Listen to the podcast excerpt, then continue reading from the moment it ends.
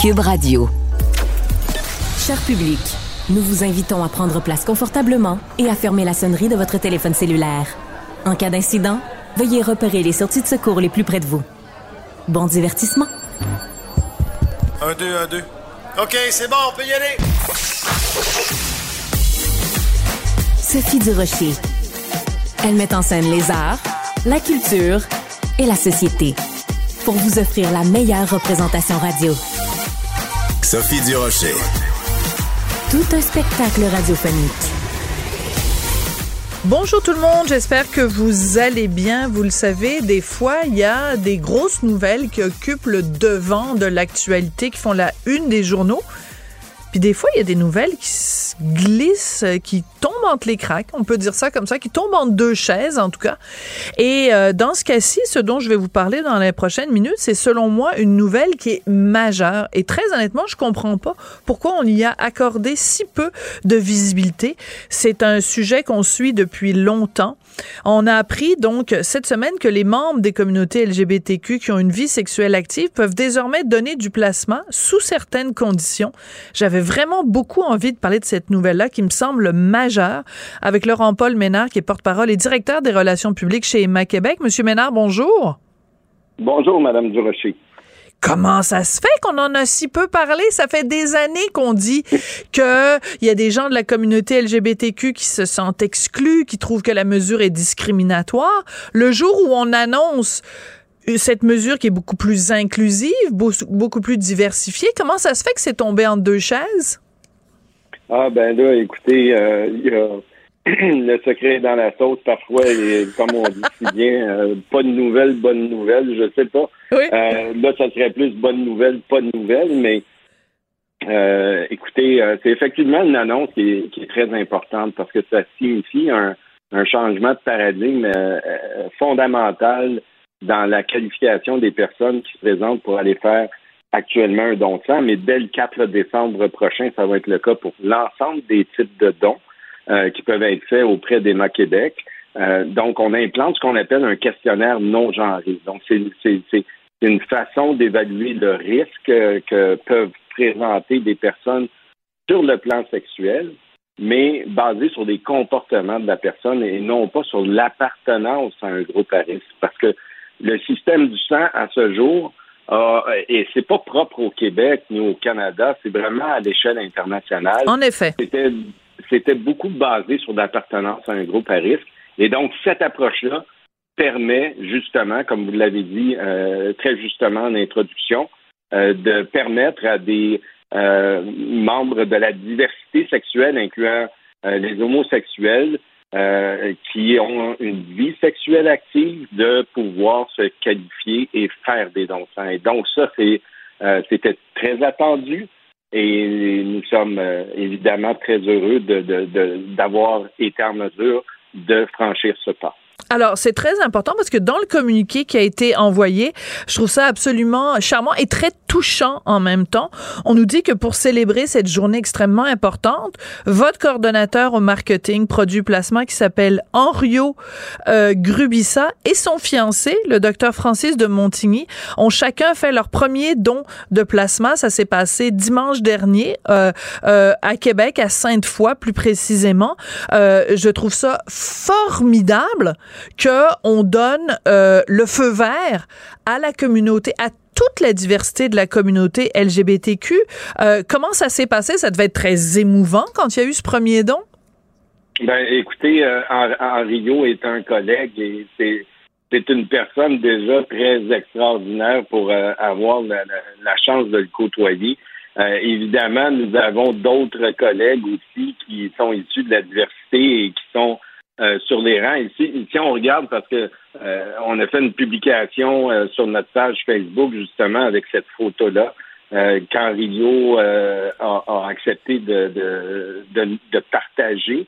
il y a également un autre donneur issu de la diversité sexuelle qui a indiqué qu'il avait pris son rendez-vous et qu'il était présent au jour 1. Alors, ce, ce sont des marques de reconnaissance effectives euh, qui, euh, euh, qui, sont, qui sont très enthousiasmantes et évidemment, c'était attendu, c'était demandé.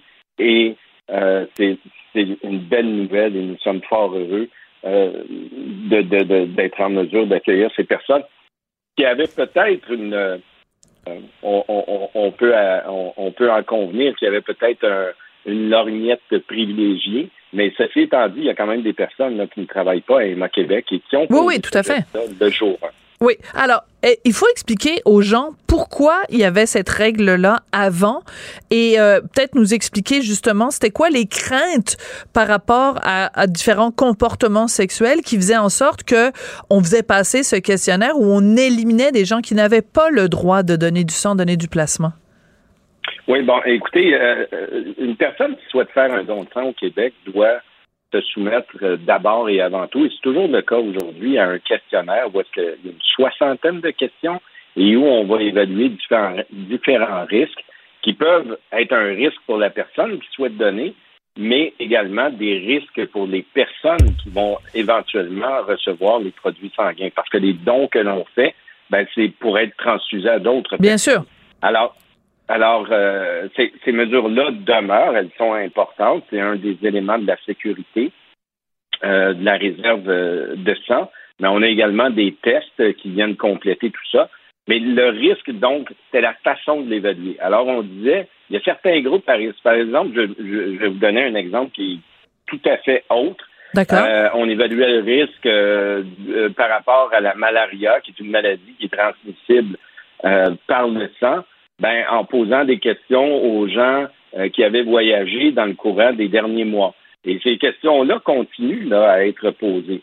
Mais euh, donc, aussitôt que la personne disait ben j'ai fait un voyage dans une destination soleil où la malaria est présente de façon endémique, ben elle était exclue euh, du don de sang sur une base temporaire. Pour ce qui est des hommes qui ont des relations sexuelles avec d'autres hommes, et là je dis bien dans cette expression-là. C'est pas une question de jargon parce que ça inclut à la fois les hommes homosexuels ou encore des personnes, euh, des hommes euh, qui, euh, qui s'estiment foncièrement hétérosexuels, mais qui vont avoir une expérience sexuelle avec un autre homme. Donc, c'est la raison pour laquelle on utilise cette terminologie-là. Des touristes sexuels. Des gens qui sont, qui sont au, qui habitent au pays des hétéros, mais qui de temps en temps font des petites visites au pays des homosexuels. Ben, c'est ça, tu sais, puis euh, ce sont des comportements qui existent, puis c'est tout à fait correct, il y a, y a, aucun problème. C'est dénué de tout jugement. Oui, oui, je dis ça simplement pour expliquer que même si les gens se définissent pas eux-mêmes comme étant homosexuels, il reste que c'est des hommes puis ils couchent avec d'autres hommes. Bon, fait que, un moment donné, on ben, peut jouer sur les mots, là, mais... Effectivement, vous, le, vous, le, résumez, euh, vous le résumez très bien. Alors, dans ces cas-là, ben, euh, trois mois après, dans la période des trois mois qui suivaient la dernière relation sexuelle, il y avait donc une exclusion temporaire. Donc, il fallait attendre trois mois sans relation sexuelle pour être en mesure de donner. On conviendra que dans un couple normal, euh, c'est peut-être euh, pas l'idéal, bien que ça puisse arriver. Donc, face à cette situation-là, il fallait évaluer le risque de façon différente. Et donc, on a davantage euh, pris, euh, recueilli des données probantes, parce qu'il ne faut jamais oublier, hein, les données probantes, c'est capital à travers tout ça. On a eu euh, du côté de la chance de voir du côté du Royaume-Uni l'implantation d'un critère similaire en juin 2021. Après six mois, ça démontrait que hmm. c'était assez robuste et résistant. Les autres données euh, probantes euh, sur le plan scientifique nous ont permis d'évaluer le risque à un niveau acceptable avec l'approche qui est mise en place. Maintenant, qu'est-ce que ça signifie? Ça touche toute personne qui va faire un don de sang, un questionnaire non genré. Questionnaire non genré, que vous soyez un homme, une femme, euh, que vous ne vous identifiez pas à un des deux sexes, au, au, sexe que vous avez eu à la naissance, on vous pose la question est-ce que vous avez eu des relations sexuelles dans le courant des trois derniers mois.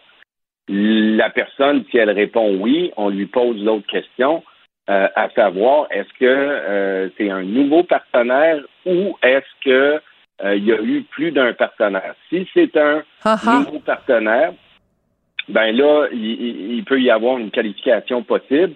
mais s'il y a plus d'un partenaire, donc deux partenaires et plus, on pose une autre question et la question euh, qui, est posée, c'est avez-vous des relations sexuelles anales? Parce que c'est démontré que le risque euh, pour contracter le VIH ou une autre ITSS est, de beaucoup augmenter euh, avec cette pratique-là. Mais entendons-nous bien, un couple monogame, peu importe ses pratiques sexuelles, ne se pas poser cette question-là. C'est seulement dans certaines situations. Alors, une personne qui a le même partenaire, peu importe l'orientation, peu importe le genre, si elle s'adonne à la sexualité anale, va pouvoir se qualifier. Bon, alors, je comprends. Donc c'est super clair, c'est super clair, Monsieur Ménard. C'est qu'au lieu de dire de faire un tri au lieu de faire une sélection et un tri sur la base de son orientation sexuelle ou de son genre, on fait un tri selon les comportements de la personne, peu importe son genre et peu importe son orientation sexuelle. C'est un changement quand même majeur et pour ça, il faut vous féliciter. On aurait aimé ça que ça arrive plus tôt parce que comme vous le dites, c'est arrivé au Royaume-Uni où on a changé les règles, mais je pense que euh, pour en avoir beaucoup beaucoup entendu parler euh, de la part d'amis à moi qui font partie de la communauté LGBTQ, c'est quelque chose qu'on attendait depuis très longtemps. Donc c'est pour ça que je voulais faire cette entrevue avec vous aujourd'hui pour signaler qu'à partir de maintenant, on ne fera plus cette sélection ou ce tri-là, ou ce que certains appelaient une discrimination, et que les questionnaires maintenant, seront non genrés. Merci beaucoup, M. Ménard. Ben, au plaisir et merci de nous avoir euh, donné l'occasion de passer le message. Il n'y a pas de problème. Laurent Paul Ménard, porte-parole et directeur des relations publiques chez Emma Québec. Donc, le message est maintenant lancé. Peu importe votre genre, peu importe votre orientation sexuelle, vous êtes tous égaux devant la loi. Vous avez simplement à remplir ce questionnaire. Donc, on va sûrement voir un afflux de sang dans les banques de sang. Qu'elle soit en avant ou en arrière-scène, Sophie Durocher reste toujours Sophie Durocher. Culture, tendance et société. Steve Fortin. On connaît tous le comédien, metteur en scène, homme de théâtre René Richard Cyr. Sur sa page Facebook, il a fait une, sortie, on pourrait appeler ça une montée de lait. Il est vraiment tanné que dans les médias, on donne des, des points pour euh, quand on fait une critique de théâtre, euh, dans certains médias, on donne, mettons, une note sur 10. Ben, lui, y tombe ses nerfs, René Richard Cyr. Et toi, Steve Fortin, tu avais envie de nous en parler aujourd'hui? Oui, j'avais envie parce que euh, j'ai toujours été euh, assez agacé, euh, comme lui l'est, de ce système-là. Parce que dans son statut Facebook, il parle de ça et il dit que les notes, pour lui en tout cas, ce sont ces mots, que ces notes-là sur 10, sur 5, c'est aussi infantilisant que le système d'étoiles, une étoile, deux étoiles et demie qui, qui existe depuis trop longtemps. Ce sont ces mots. et je suis tout à fait d'accord avec lui.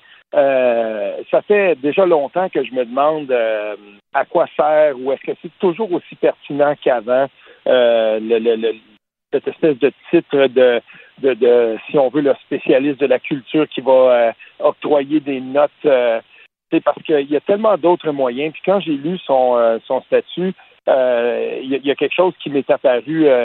parce que quand on fait ça, c'est facile de, de, de passer outre peut-être la substance de l'article euh, et, euh, se dire, ben voilà, tel film, euh, un critique de, de, de, film lui a donné 6.5, puis c'est, c'est, il faut aller voir aussi dans la substance. Et puis, moi, je suis d'accord avec René Richard Cyr. si on est pour donner une note, j'espère qu'on va aussi accorder autant d'importance à la substance de la critique, qui, dans certains cas, je dirais, c'est très, très intéressant. Et j'ai relevé là, quelques exemples de, de, de, de, par exemple, de, spectacles ou de, que, que j'ai vu ou de, d'œuvres qui et, où parfois j'étais d'accord ou des fois euh, totalement pas. Et, ensuite en me disant ben, ben voyons, est-ce qu'on a vu le, le, même euh, euh, est-ce qu'on a vu le même film, est-ce qu'on a vu le, le même opéra, par exemple, tu sais? Euh, et, oui, ça, ben, ça arrive une fois de temps en temps. Oui, mais là, on parle, il y a deux dossiers complètement différents. Il y a le dossier de euh, la pertinence d'avoir un critique culturel, que ce soit en cinéma, en théâtre, en musique même, euh, et est-ce qu'on est d'accord ou pas avec leur appréciation? Et après, il y a la question des notes, parce que il y a un, un, un, critique de théâtre, on peut être super d'accord avec sa critique quand il rentre dans les détails, en parlant de la mise en scène, en parlant du jeu des comédiens, mais ne pas aimer le fait qu'on donne des notes. Alors, euh, c'est, c'est, ça me semble quand même deux dossiers euh, différents parce que euh, Richard Cyr, René Richard Cyr, en fait, il dit attention, attention, parce que dans la dernière pièce dans laquelle j'ai joué, qui est Le Fils, qui est présenté au Rideau Vert, ben il a eu une super bonne note dans la presse. Donc il dit c'est pas, c'est, je suis pas, je suis pas contre les critiques de théâtre, sauf que mhm. j'aime pas ça les notes. Et c'est vrai que tu, mettons, tu fais une discipline olympique, ok?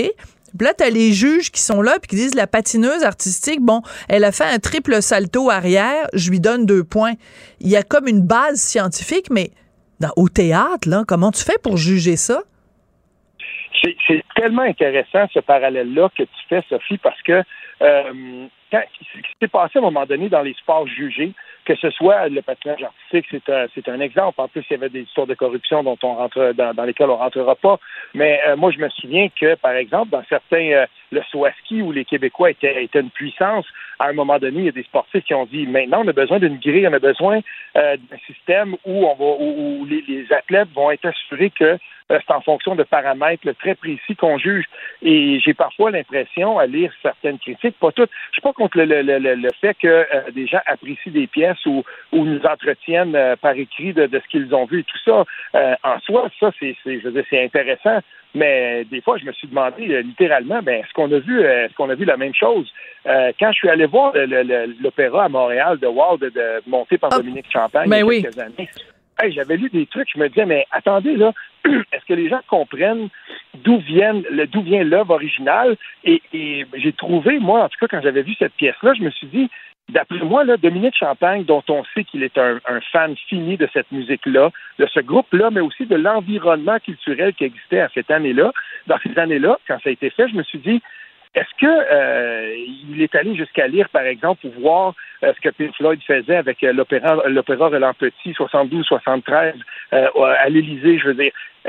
Quand on regarde la, facture visuelle de The Wall, quand on regarde comment c'est monté, mais il y a là des relents de ce que le groupe faisait dans les années 70, alors qu'il était lui-même, ce groupe-là, très intéressé par l'opéra et, il avait collaboré. Donc, et je me suis dit, mais il y a comme quelque chose qui vient jusque-là. Ça, ça a été j'ai vu, moi, dans la, façon dont les personnages étaient montés et tout ça, puis dans la, la magnificence de, de, de, tout ça, c'était Titanesque qui a réussi à faire Dominique Champagne avec cet opéra-là. Oui, mais pour, en revenir aux critiques, j'essaye de comprendre, Steve, t'étais d'accord avec les critiques ou pas d'accord avec les critiques? Parce que moi, je l'avais vu et j'avais trouvé ces, ces, ces, mises en scène complètement ridicules. À un moment donné, euh, il y a une chanson où c'est dit I run, I run, puis là, t'as le personnage qui est là, puis il court sur scène. C'était comme, c'était bébé là.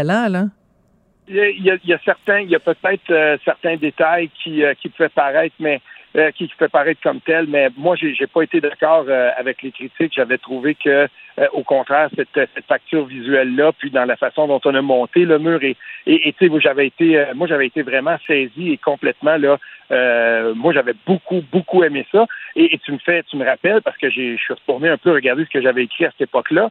Euh, et, euh, en fait, les critiques étaient, c'était pas tout, c'était vraiment clairsemé. Là. Il y en avait des gens qui avaient adoré, puis il y avait des gens qui n'avaient pas, qui n'avaient pas adoré. Et j'ai trouvé la même chose quand je suis allé voir. moi, je suis un fan de Camelot, et quand le film est sorti ici, ça faisait des années que tout le monde attendait. Ah, c'était nul.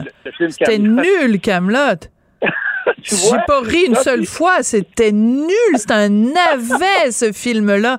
Mais mais, mais encore une fois, je reviens là-dessus, Steve, c'est deux sujets différents. C'est-à-dire que c'est sûr que euh, les critiques euh, de théâtre ou les critiques de cinéma, on sera pas toujours d'accord. En même temps, on s'habitue, on s'habitue à ce que bon, telle critique de cinéma, euh, je vais en prendre puis je vais en laisser quand je lis. Mais je veux revenir au sujet dont parle René Richard Cyr, qui est le système de notes. Est-ce que c'est approprié dans le milieu culturel? De mettre des notes. Est-ce que c'est pas un peu paresseux, c'est-à-dire que les gens ont pas le temps de lire la critique au complet, ils vont juste aller voir à la fin. Bon, il a donné combien d'étoiles? S'il y a zéro étoile, ben les gens vont se dire, ben ça ne donne même pas la, ça vaut même pas la peine que je lise la critique. Le gars, il a pas trouvé ça bon. Ah, alors c'est très réducteur le système de, de, de, de notes sur 10 ou même d'étoiles. Oui, et dans son statut, euh, euh, René Richard rappelle que euh, ce système de notes-là dans notre euh, dans notre euh, cadre scolaire, si on veut, dans le système scolaire, on l'abandonne pour des lettres, on l'abandonne aussi pour des explications plus longues dans les bulletins et tout ça. euh, personnellement, j'ai, moi, j'aime pas beaucoup ce système de notes-là. Puis, euh, je suis plutôt d'accord avec lui. Euh, j'ai, j'ai, euh, c'est ça. Je, trouve y a quelque chose d'aléatoire là-dedans. Puis, c'est bien, c'est bien entendu. lui, il profite du fait qu'il y a eu une bonne note dans la presse. Puis, on lui dit, ben voilà, 8.5. Mais comme il le dit dans son statut, moi, je fais un métier dans lequel la création nous pousse à voir les, les, trucs en dehors du cadre et certainement en dehors d'un cadre comme celui-là qui est infantilisant. Donc, 2 plus 2, lui dit ça peut faire 9. Ben parfait. Et, et, et euh, ce système de notes-là, il n'est peut-être pas euh, vraiment très adapté euh, à, à, comment on peut regarder une œuvre.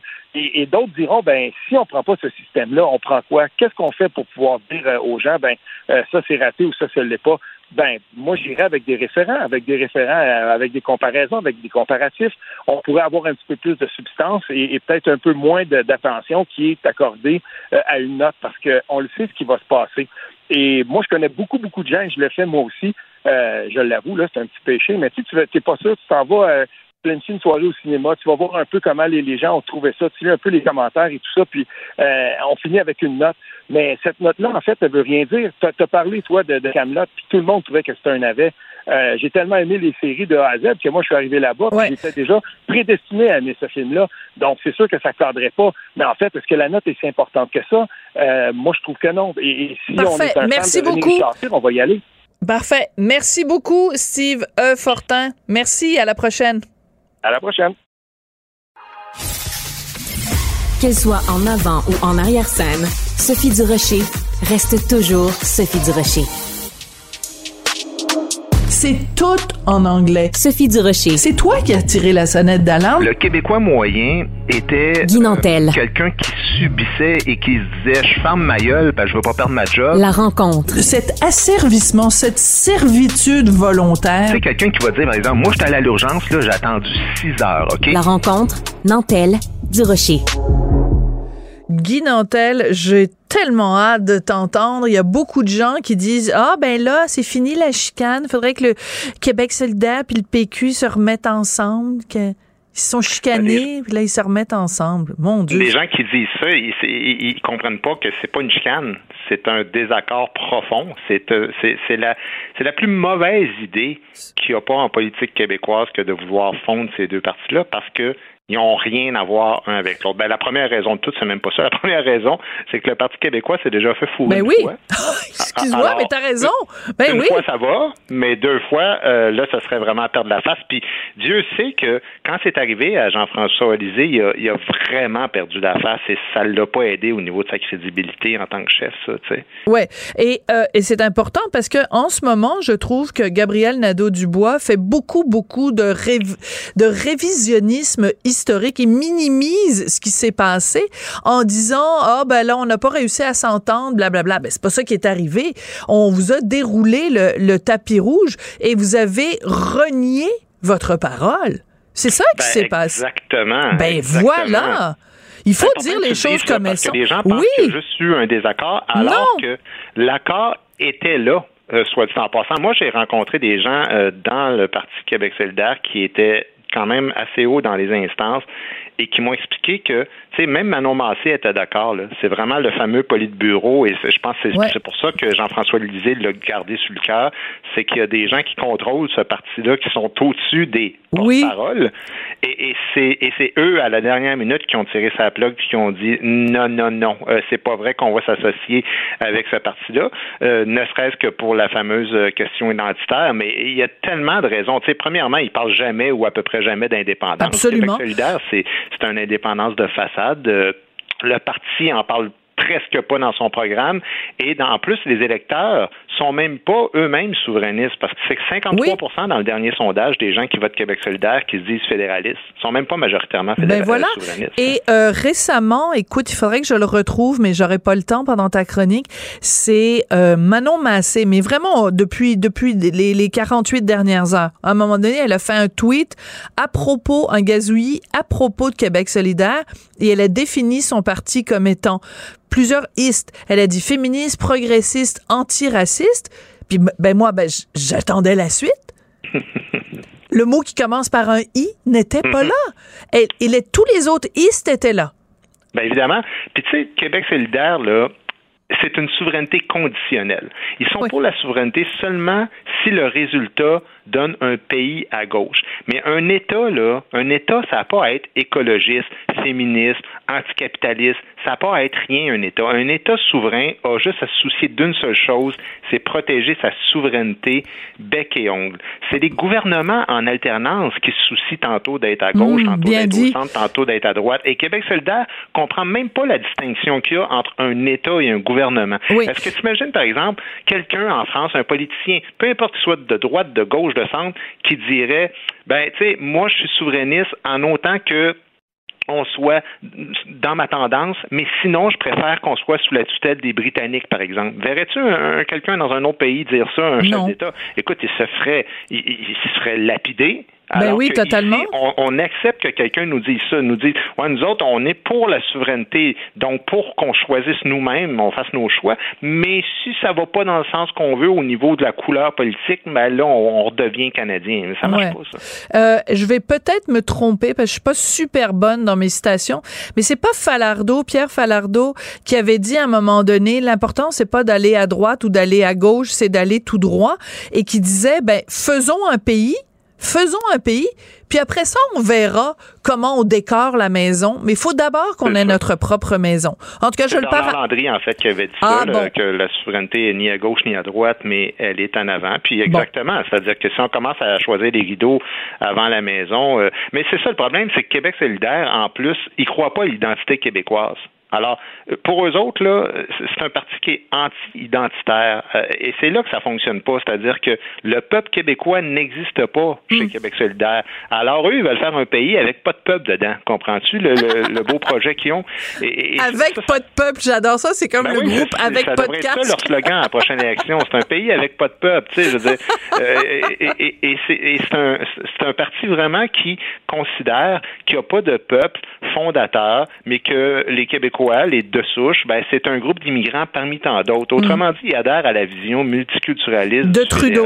Oui, oui, c'est ça. Une fois, je fais l'analogie avec la France. Tu sais, t'imagines-tu, toi, un président français qui dirait que le peuple français n'existe pas ou qu'un président italien dirait le peuple italien n'existe pas, ça fonctionnerait pas. Et d'ailleurs, il, y a une frange même de, ce parti-là qui admire euh, Amir Attaran, là, qui traitait les Québécois d'Alabama du Nord. Alors, euh, euh, on, voit tout de suite que c'est un mariage qui est absolument improbable et impossible. Il, il, faut vraiment pas que le Parti québécois tombe dans ce panneau-là. Oui, mais de toute façon, d'après moi, ils n'ont pas absolument pas envie, même si je trouve que, par exemple, dans les débats, Paul Saint-Pierre Plamondon a été très élégant avec Québec solidaire à un moment donné en disant, ben voyez, sur ce dossier-là, euh, je pense que c'était lors du face-à-face -à, TVA, sur ce mhm. dossier-là, euh, nous, euh, au PQ et vous, à Québec solidaire, on voit les choses de la même façon. Il y a eu d'autres exemples aussi quand Joël Arsenault a remporté son, son, son poste de député comme péquiste aux îles de la Madeleine.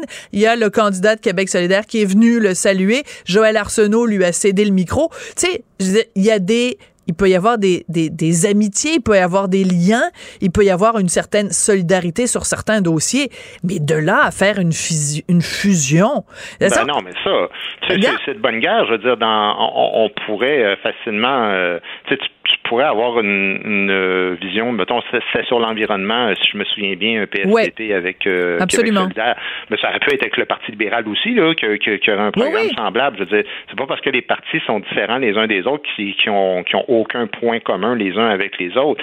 Mais je veux dire, sur toutes les questions périphériques, l'immigration, je veux dire, Québec solidaire, on avoir le double du Parti québécois. Ben oui. la langue, la loi 101 au cégep, que le Parti québécois est, pour, Québec solidaire est contre. Euh, euh, Québec solidaire parle peut-être de négocier l'intégralité des frontières avec les Autochtones, ce qui n'a aucun sens, euh, en tout cas dans la vision du PQ, puis de la plupart des, gens qui comprennent ce que c'est que la, souveraineté d'une nation. Donc, tu sais, c'est ça. Elsie Lefebvre faisait un papier, puis elle disait, ah oui, ben c'est vraiment Québec solidaire a, des assises solides chez les urbains, puis le PQ a des assises solides en région, donc on pourrait marier les deux, mais ça, ça marche pas de même. Québec solidaire pourrait se marier avec le Parti libéral, puis le PQ avec la CAQ, mais pas, mais pas dans l'autre sens.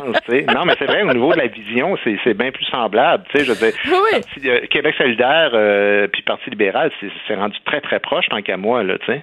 oui, mais moi, je pense, tu as tout à fait raison, évidemment, sur la langue, mais Et évidemment, ce qui, selon moi, euh, dans, dans, ta liste est la grosse pierre d'achoppement, c'est le, relation, la relation aux religieux, la relation à la laïcité, la relation à la neutralité de l'État. Tu peux même pas dire, mettons que le PQ mettrait un petit peu d'eau dans son vin euh, et que le, le, QS mettrait un petit peu d'eau dans, dans leur vin de messe. Je veux dire, même à ça, ils n'arriveraient pas. C'est, ils sont tous les deux, chaque, ils sont chacun à l'opposé du, du, du spectre. Je veux dire, c'est irréconciliable dans leur idéologie, Québec solidaire euh, ne fera pas de compromis de toute façon. Même, je vais même te, te faire une prédiction encore pire, c'est que Québec solidaire, moi, je pense qu'ils ont tenté dans cette élection-ci de, de, de se d'être un peu plus centriste, là, si on veut, tu sais, donc euh, avec Gabriel Nadeau-Dubois, d'aller vers une politique, tu sais, de, de, peu importe ce qui était écrit dans leur programme, ils se donnaient une espèce de vernis de, bon, non, finalement, on est, on est plus centre-gauche que gauche, même si dans les faits, on sait que c'est pas tout à fait vrai, euh, mais ils ont vu que ça plafonne à 15 et, et les partis radicaux plafonnent toujours à 15% ou à peu près. Ils n'ont pas fait de gain et ils en feront pas. Alors moi, j'ai l'impression que c'est plutôt la frange radicale de gauche, mais très radicale, qui va reprendre de la puissance à l'intérieur de ce parti-là et qu'à la prochaine élection, non seulement il, ce serait probable de faire une fusion avec le Parti québécois, mais qui vont être plus à gauche que ce qu'ils étaient là, parce qu'ils vont voir que de toute façon, ils gagneront pas plus que 15 ils auront jamais le pouvoir. Alors, ils vont dire, tant qu'à faire, ben, assumons-nous et soyons vraiment l'ADN de Québec solidaire. Ouais.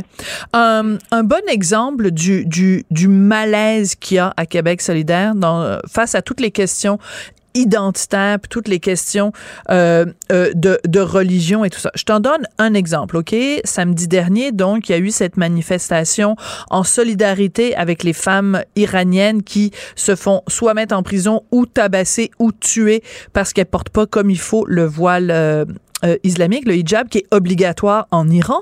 Donc, manifestation de solidarité avec les femmes euh, iraniennes. Gabriel Nadeau-Dubois dit Moi, je ne serai pas, il écrit sur les médias sociaux, je ne serai pas à la manifestation, mais il va y avoir de mes collègues de Québec solidaire qui seront sur place pour appuyer les hommes et les femmes iraniens dans leur quête de dignité. Point. Il ne dit pas un mot sur le mot, le mot qui commence avec un V. Je m'excuse, mais c'est d'une hypocrisie crasse c'est d'un opportunisme politique crasse que d'envoyer ton monde dans une manifestation en appui aux femmes qui se battent contre le voile et de pas mentionner le voile dans ton tweet. On le sait bien pourquoi il a pas mentionné le voile dans son ben, tweet. c'est leur base électorale. Ben, c'est leur base électorale. Ils veulent pas faire de la pépène à qui que ce soit. Mais je veux dire, ça devient d'une. Mais par quelle espèce de, de tournicotis, d'acrobatie digne du Cirque du Soleil, t'en arrives à dire, à appuyer la cause des femmes iraniennes sans mentionner que c'est la cause des femmes iraniennes, c'est qu'elles se battent contre le voile. Ben oui, évidemment, mais c'est pour ça que je te dis, si le Parti québécois avait à faire une fusion, ce serait plus avec la CAQ, parce que la CAQ est en ce moment identitaire, mais à la base de la loi 21, c'est quand même le début de ça. L'origine, c'est le Parti québécois, c'est la charte des valeurs. Alors, c'est des partis qui se ressemblent plus. Mais comment les gens qui, qui sont à Québec solidaire, euh, comment, comment ils pourraient faire une fusion avec le parti qui considère ultra racistes d'extrême droite là, à les écouter parler. Je te parle évidemment des gens les plus radicaux. Hein, tout le monde qui vote Québec solidaire qui oh, pense ça. Mais il y en a quand même beaucoup qui le pensent. Alors, comment ça pourrait tenir? C'est absolument inimaginable. Mais par contre, moi, je dis que le Parti québécois, lui, doit devenir plus souverainiste et doit faire attention pour pas tomber dans le piège de vouloir compétitionner mm. Québec solidaire en étant euh, à la fois souverainiste, mais à la fois toujours vouloir montrer que oh, on est bien à gauche. C'est pas que je suis contre la gauche en passant, c'est juste que si tu es pour la souveraineté, il n'est pas question de t'identifier plus à gauche ou à droite ou au centre. Tu es pour un principe de base. Voilà, exactement. Très bien dit. C'est pas un programme de 135 pages où tu parles de, de, de des heures d'ouverture de CLSC, puis du nombre d'éducatrices dans les CPE et XYZ. Tu dois définir les contours d'un futur État et tu dois expliquer au monde la méthode d'accession. Et enfange-toi pas avec les détails de toujours vouloir montrer que tu as de la vertu puis tu es très à gauche et très ouvert. Ça, c'est Québec solidaire qui va s'arranger avec ça, mais on n'a pas besoin de faire ça. Et après ça, comme tu disais tantôt, on se chicanera ensemble sa couleur des rideaux, mais il faut d'abord construire la maison. Absolument. Et écoute, j'en profite simplement, il nous reste 30 secondes, mais je veux juste souligner la droiture de Paul Saint-Pierre Plamondon qui, en entrevue, répète à qui veut bien l'entendre qu'il refusera de prêter serment au roi Charles III quand il va être, euh, euh, quand il va prêter serment comme député. Et euh, Mario Dumont, notre collègue, lui a posé la question, ben oui, mais ça va être quoi les conséquences? Puis il a dit, ben j'ai regardé dans la loi, puis nulle part c'est écrit qu'il va y avoir des conséquences. Fait que, comme disait Justin, le père de Justin Trudeau, just watch me. J'ai hâte de voir le résultat, ah, mais il y a un précédent quand même à la Cour d'appel de l'Ontario en 2014 par rapport à ça. Pas des politiciens qui prêtent serment, mais des immigrants qui arrivaient qui voulaient pas prêter serment à la reine. Puis finalement, ben, il, y a, quand même un précédent par rapport à ça. Alors peut-être qu'ils vont jouer cette carte-là, mais j'ai hâte de voir parce que ça se peut que ça passe quand même pas. Alors euh, ça va être très intéressant de suivre ça. À suivre. Merci beaucoup, Guy Nantel. Ça marche. À demain.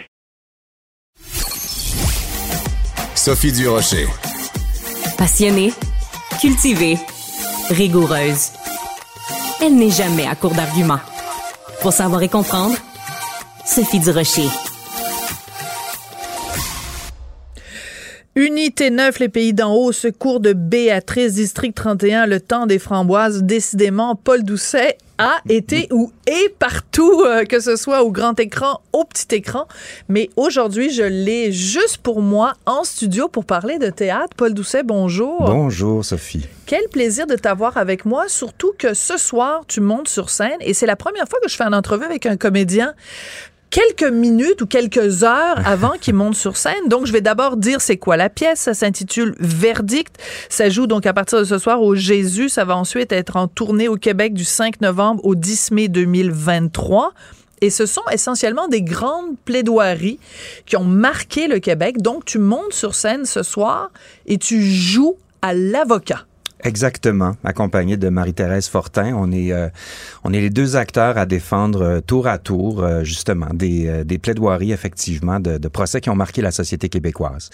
Et puis, en, amont de ça, évidemment, il y a eu un travail exceptionnel qui a été fait par Yves Thériault et Nathalie Roy, qui, eux, ont fait un travail de, de, de recherche pour trouver, justement, des causes, aussi bien des causes qui ont été importantes dans la société québécoise, mais avec aussi une plaidoirie qui est intéressante parce faut que, ce soit flamboyant. Ben il faut que ça soit intéressant et c'est pas toujours le cas. Alors des fois tu as des plaidoiries qui sont extraordinaires pour des causes anodines, d'autres fois tu as des causes euh, as des causes importantes avec une plaidoirie qui somme toute était quelconque. Alors tout ce travail là a été fait. Puis je pense qu'ils ont travaillé là-dessus pendant quatre ans. Mais ben, je les connais Nathalie et Yves, c'est des amis, puis ça fait en effet quatre ans qu'ils nous cassent les oreilles avec ça. Donc je peux témoigner qu'en effet ils ont travaillé fort mhm. et en même temps ce qui est fascinant, c'est que et Nathalie et Yves ont une fascination pour le monde juridique. Est-ce que toi, après avoir pris connaissance de ces textes-là, après te les être mis en bouche, mhm. est-ce que tu en ressors avec une plus grande compréhension et une plus grande admiration du métier ah. d'avocat et de plaideur en particulier? Exactement. C'est, tu, m'enlèves les mots de la bouche. Euh, l'intelligence, la précision, le travail de recherche, la, la manière avec laquelle on va chercher vraiment des arguments et tous les arguments, ce travail-là est absolument exceptionnel et, et, et ultimement, c'est des, Ultimement, c'est des, c'est des. Bon, je, je, vais, je vais vendre un punch. Euh, la, la, la, première plaidoirie, c'est sur, euh, c'est sur la cause du docteur Henri Morgenthaler en 1973. L'avortement. Sur l'avortement. Je me souviens, en juin, on, on, faisait des lectures et tout ça, puis on se demandait parce qu'on avait, on en avait plusieurs, on en avait plus que ce que ce qu'on a gardé pour le spectacle au niveau des, des causes. Euh, bon, un jour peut-être qu'il y aura un verdict 2, sait-on jamais. Euh, mais il fallait faire des choix à un moment donné, puis on se disait, c'est quand même fou qu'on parle d'un procès qui date de 1973. Euh, et que là, aux États-Unis, euh, la Cour suprême euh, se repose la question. Roe versus Wade, et puis là, ça crée toute une polémique. Et là, évidemment, on se dit, mais mon Dieu, mais ce droit-là était un droit qui, dans notre tête, était acquis, mais finalement, non. Ce droit-là n'est pas acquis, mais mais quand tu regardes la plaidoirie à l'époque, en 1973, la façon dont il a défendu euh, son client, qui ultimement était poursuivi par l'Église et l'État, en fait, à ce moment-là, euh, c'est un travail absolument extraordinaire. Il a dû retourner en cours euh, plusieurs fois jusqu'en, je pense que c'est en 86 où finalement le gouvernement a effectivement au Canada légalisé euh, l'avortement. Mais mais ça doit être. C'est d'abord, c'est d'abord, c'est d'abord une, une, une, cause qui a été défendue par un avocat, puis ultimement, ce qu'il a réussi à faire fait loi maintenant. Absolument. C'est quand même fascinant. Mais ça doit être extrêmement émouvant aussi parce que tu dis, l'avocat, il fait pas juste défendre un client, puis si le client perd, bon, il il a des conséquences pour le client. C'est que là, tu défends un client et si ton client perd, ce sont toutes les femmes canadiennes qui en payent le prix. Donc, le, le, fardeau de la preuve, c'est le cas de le dire, sur tes épaules est immense. Ah oui, c'est vraiment fascinant. Puis on le dit à la fin du spectacle, on a, on a jasé un petit peu avec Yves et Nathalie pour savoir comment on ferme ça, ce spectacle-là. Puis euh, je parlais avec Yves qui me disait, et qu'est-ce que tu en ressors? Avec quoi tu ressors? C'est exactement ce que tu disais une appréciation et, les avocats, you know, des fois. Ben, il y en a des pommes pourries, on est d'accord. Oui, mais tu sais, ils ont, ils ont une réputation, tu sais, euh, c'est un peu galvaudé, un peu tout ça. mais ultimement, euh, ils font un travail absolument exceptionnel. Puis c'est un, il y a une des causes aussi qu'on défend, puis c'est un, c'est un cas de, c'est un cas de, de, mort d'un policier. L'avocat a plaidé la légitime défense, tout ça. Puis on se questionnait, on se dit, mais attends un peu, légitime défense dans le cas d'une mort d'un policier. Mais après ça, tu regardes ce qu'il écrit tu regardes la façon dont il présente ça, puis tu te rends compte qu'effectivement, ultimement, on a tous droit à une défense. Oui. Et, euh, et, bon, on est dans un principe, j'en parle dans le show, le principe, le principe de droit qui est d'origine anglaise, la présomption d'innocence et la preuve hors de tout doute raisonnable.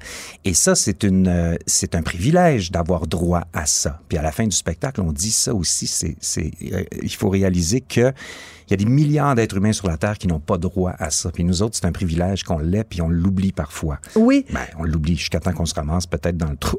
oui, mais c'est intéressant qu'on ait cette discussion-là parce que au cours des dernières années, il y a eu quand même plusieurs cas très médiatisés. Puis je te demanderai pas de te prononcer sur ces cas-là, mais il reste que on a tendance dans la société d'aujourd'hui à déclarer quelqu'un coupable en claquant des doigts sur les mhm. médias sociaux et on oublie ces notions de droit-là qui sont fondamentale. Fondamentale. Puis effectivement, j'écoutais hier à la radio, euh, je me souviens pas euh, quelle émission, et on parlait justement de ça, de, de cette, de cette condamnation-là publique qui détruit des vies mais que ultimement cette personne n'a justement pas le droit à la représentation. La personne qu'on détruit n'a pas droit à une représentation. Il n'y a pas, il y a pas de cours, il n'y a pas de sentence, il n'y a rien. Il y a juste un jugement public. Et ça, c'est extrêmement dangereux. Ouais. C'est extrêmement périlleux aussi, je pense, pour la société en général. Ah ben, je suis tellement. Écoute, c'est de la musique. Là, c'est comme s'il y avait du miel qui coulait dans mes oreilles quand j'entends parler de ça, parce que c'est important. Et aussi, je pense que avec le travail que vous faites sur scène, toi et Marie-Thérèse Fortin, c'est que on peut décortiquer comment ça se passe dans la tête d'un avocat? Parce que tu peux regarder une cause en disant, ah ben oui, ça me paraît évident. Le gars, il est mhm. coupable. Mhm. Ben, attends deux secondes, là. Mhm. On va regarder. Il va y avoir un interrogatoire, un contre-interrogatoire. Puis il va falloir se baser sur la loi. Peut-être que la loi est en retard sur la société. Peut-être que la loi est en avance sur la société aussi. C'est complexe. Dépendamment des cas. Puis aussi, c'est une façon de lever le voile sur des choses qu'on pense connaître. Comme quoi, par exemple? Ben, tu sais, tu penses à, tu penses à, bon, le nom Henri Morgenthaler est associé à, au droit des femmes à l'avortement. Tu sais, il, il, il, il s'est... Des cliniques, oui bien sûr, puis il s'est vu remettre euh, l'Ordre du Canada, puis c'est un pionnier de la, du combat des femmes. Euh, et, mais le détail de ce qui a été dit, la façon dont les choses se sont faites, quand, quand les policiers sont rentrés, ont, enlevé les femmes de sur les tables de, ah!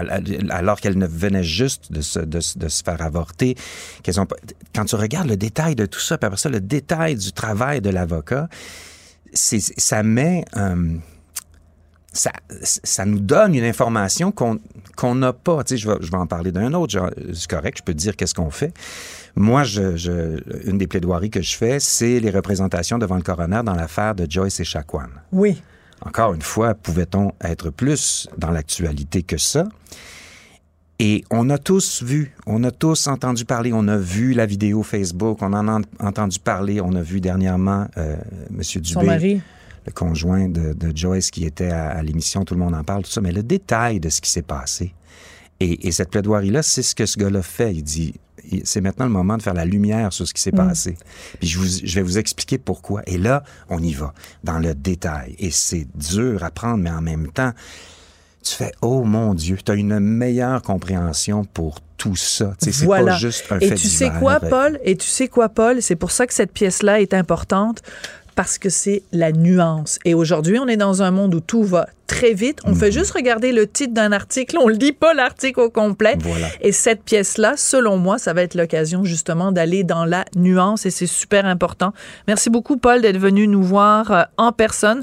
Donc, cette pièce-là, Verdict, ça commence ce soir. Donc, merde, le mot de Cambronne pour ce soir. Et toi, tu n'as pas le droit de répondre. dans le milieu du théâtre, on répond pas à ça. C'est au Jésus. Ensuite, ça va être en tournée au Québec du 5 novembre au 10 mai 2023. Merci beaucoup, Paul Doucet. Merci. Euh, ben, euh, merci, votre honneur. Ça a été un plaisir de plaider devant vous. merci beaucoup à Marianne Bessette à la recherche, Charlie Marchand à la réalisation, la mise en onde. Et eh ben, ce sera tout. Il faudrait que j'ai un marteau ici pour signaler que c'est la fin de l'émission. merci beaucoup. Merci, au plaisir. Cube Radio.